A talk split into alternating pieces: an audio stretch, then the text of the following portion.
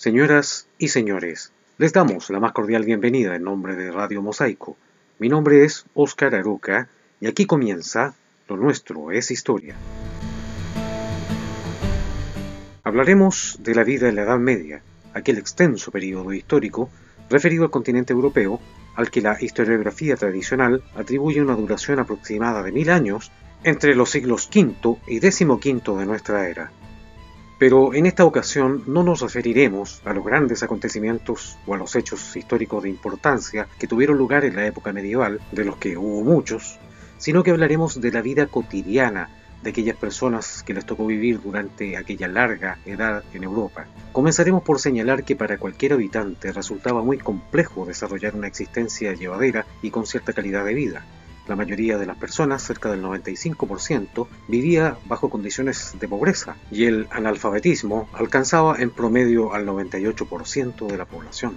Existía una carencia generalizada de las más elementales comodidades y hasta las prendas de vestir más humildes, aunque estuvieran hechas harapos, eran muy valoradas y se heredaban por generaciones incluso, Cualquier enfermedad que hoy en día se puede curar con un tratamiento médico muy simple, en la Edad Media podía resultar mortal y fácilmente se transformaba en plaga.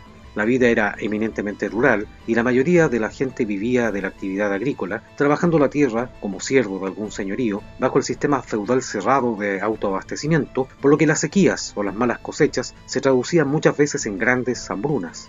Así las cosas, sin mencionar las continuas guerras que frecuentemente devastaban los territorios, la esperanza de vida en promedio no superaba los 35 años de edad.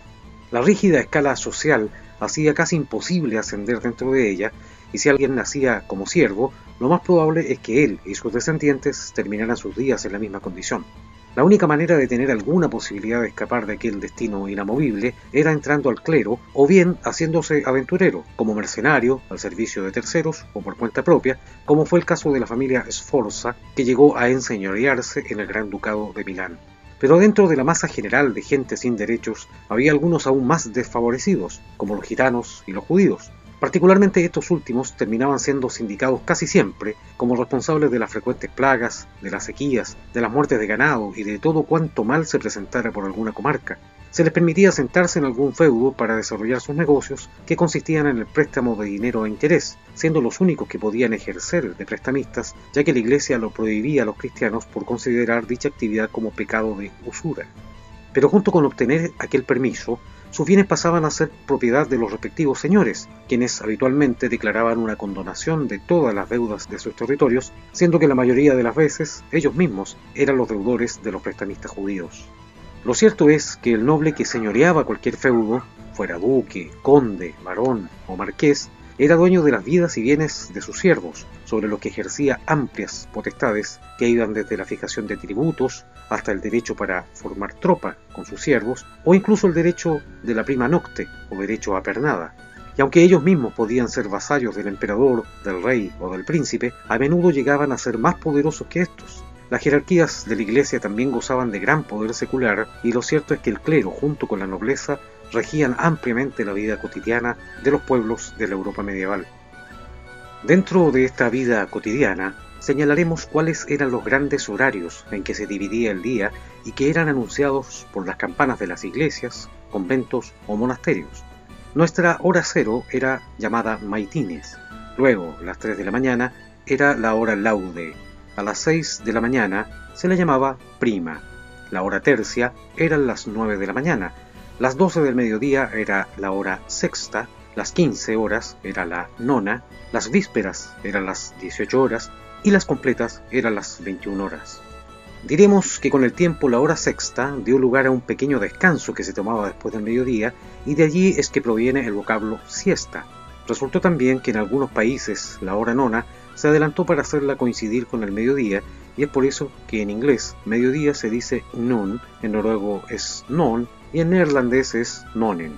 Ahora bien, a falta de cronómetros modernos, ¿cómo era que se medía el tiempo en aquella época? Debemos decir que el reloj mecánico se inventó precisamente en la Edad Media, pero su uso no se extendió sino hasta mucho tiempo después. Entonces lo que cotidianamente se utilizaba eran antiguos mecanismos como el reloj de arena, el reloj de sol, cuando no había días nublados, algunas simples velas con marcas que indicaban la hora a medida que se consumían y también se utilizaban relojes de agua, también llamados clepsidras.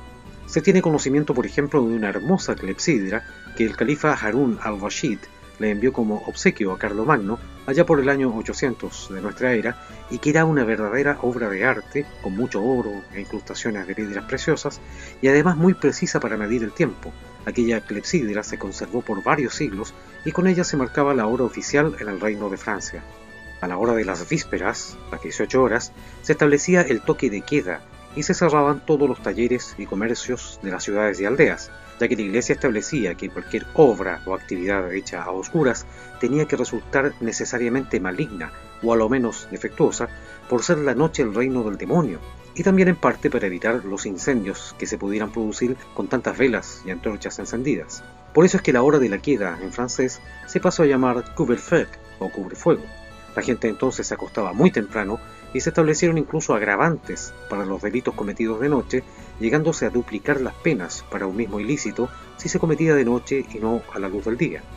Otra cosa es que en las ciudades, por aquellos años, no había cloacas, y solamente algunas casas de los burgueses, los nobles, ya como gran lujo, disponían de letrinas o fosas sépticas.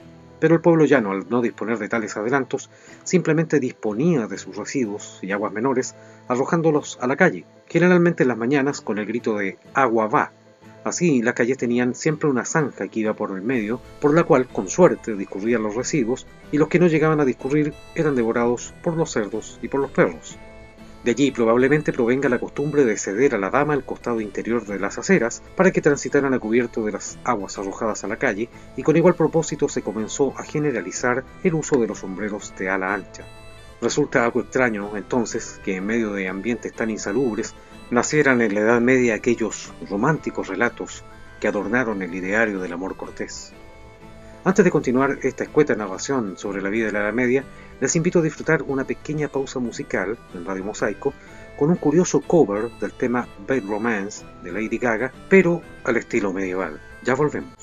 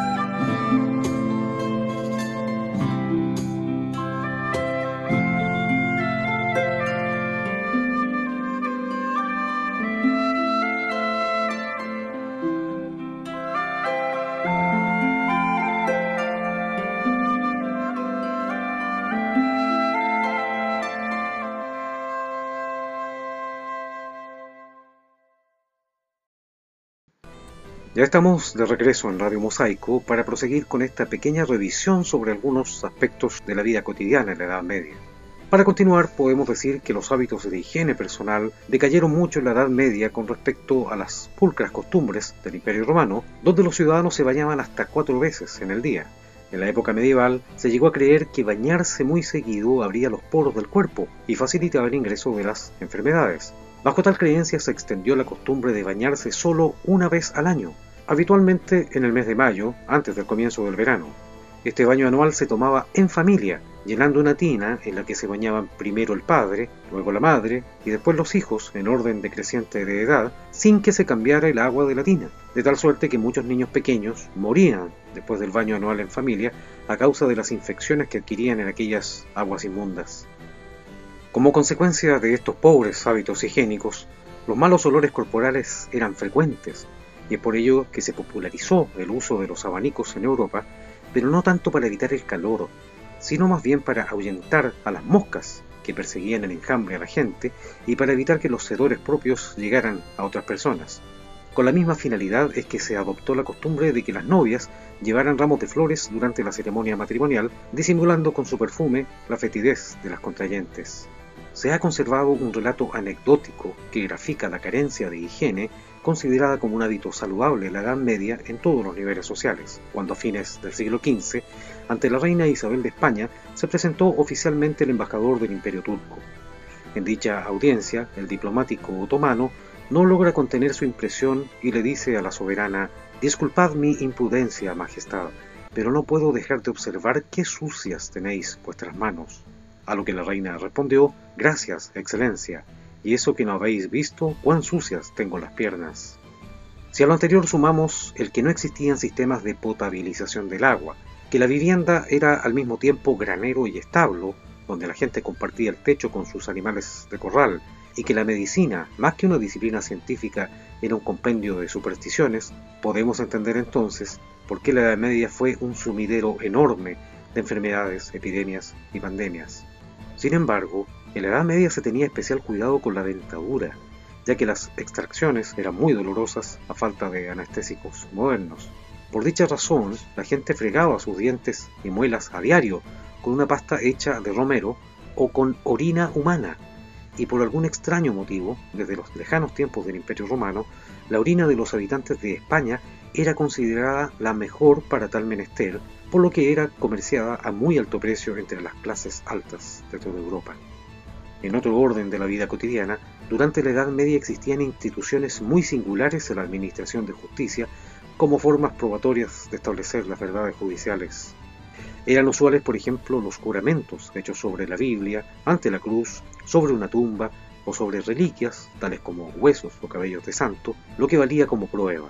Pero en el caso de juramentos o testimonios contradictorios, estas situaciones se resolvían con un duelo o combate judicial pero los duelos solo se podían realizar entre personas de la misma clase social, y así los nobles se batían con espadas, los plebeyos con bastones, y los ancianos, los clérigos y las mujeres se hacían reemplazar por duelistas profesionales.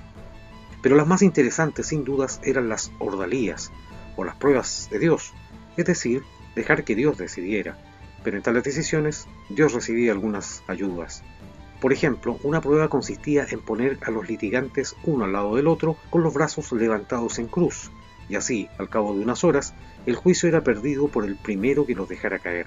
De allí nace el concepto bajar los brazos, que nos da a entender aquellas situaciones cuando alguien se da por vencido. En otros casos, algunos acusados los hacían ayunar tres días y después los obligaban a tomar un hierro calentado al rojo con la mano o lamer una cuchara calentada al rojo. Todo era el rojo en la Edad Media, parecer. O le sumergían la mano en agua hirviendo y si resultaba quemado, era culpable. Otra prueba consistía en atarle al acusado la mano derecha con el pie izquierdo y la mano izquierda con el pie derecho y luego lo lanzaban al río. Si se ahogaba, era inocente y si lograba salir a flote, era culpable. Las penas más elevadas estaban reservadas a los delitos contra la fe católica, tales como la herejía o la brujería, que generalmente terminaban con los acusados en la hoguera o en la decapitación, no sin extensas y horrorosas jornadas previas de brutal tortura. Para este último fin, la Edad Media abundó en creatividad con la invención de múltiples instrumentos de tortura, entre los que mencionaremos algunos como el aplastacabezas, que consistía en poner la cabeza del acusado en un casco que era empujado hacia abajo hasta romper las mandíbulas y el cráneo.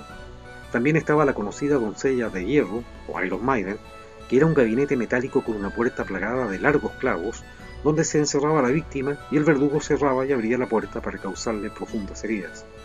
El burro español era una cuña de metal muy afilada sobre la que se montaba el reo con pesas en los pies. La cuna de Judas, consistente en una pirámide sobre la que se suspendía la persona dejándola caer sentada de golpe.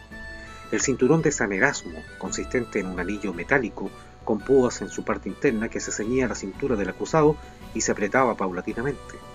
La pera, que era un dispositivo metálico que se introducía en la boca, el ano o la vagina de las víctimas y se expandía hasta destrozar completamente aquellas cavidades.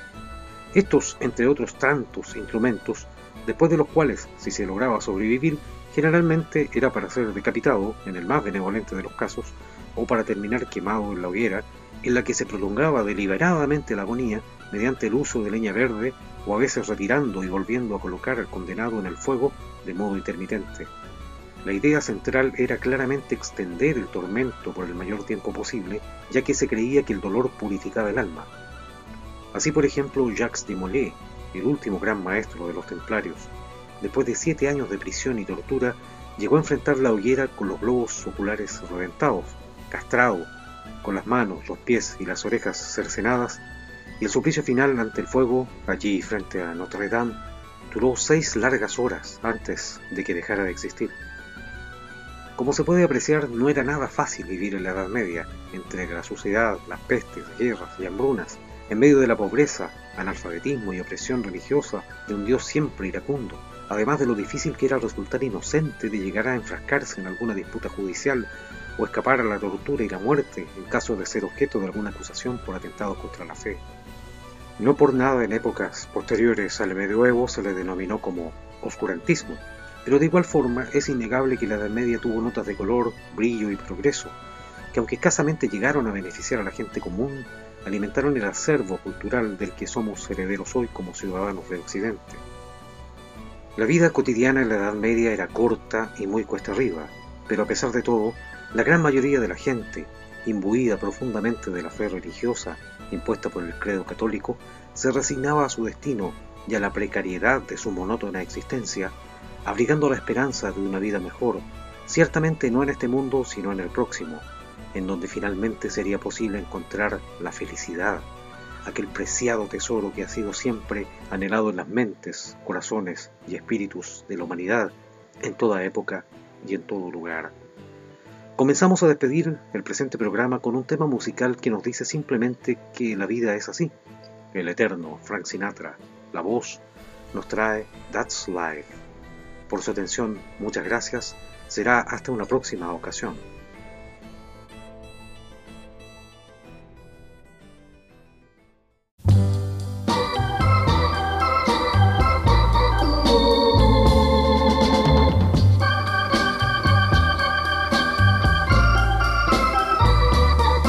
That's life. That's life. That's what all the people say. You're riding high in April, shot down in May. But I know I'm gonna change that tune. When I'm back on top, back on top in June. I said that's life. That's life. And as funny as it may seem, some people get their kicks stomping on a dream. But I don't let it, let it get me down. Cause this fine old world, it keeps spinning around. I've been a puppet, a pauper, a pirate, a poet, a pawn and a king. I've been up and down and over and out. And I know one thing. Each time I find myself flat on my face, I pick myself up and get back in the race. That's life. That's life. I tell you, I can't deny it. I thought of quitting, baby, but my heart just ain't gonna buy it. And if I didn't think it was worth one single try, I'd jump right on a big bird and then I'd fly. I've been a puppet, a pauper, a pirate, a poet, a pawn and a king. I've been up and down and over and out. And I know one thing. Each time I find myself laying flat on my face, I just pick myself up and get back in the race. That's life. That's life. That's life, and I can't deny it. Many times I thought of cutting out, but my heart won't buy it. But if there's nothing shaking come this here July, I'm gonna roll myself up in a big ball. And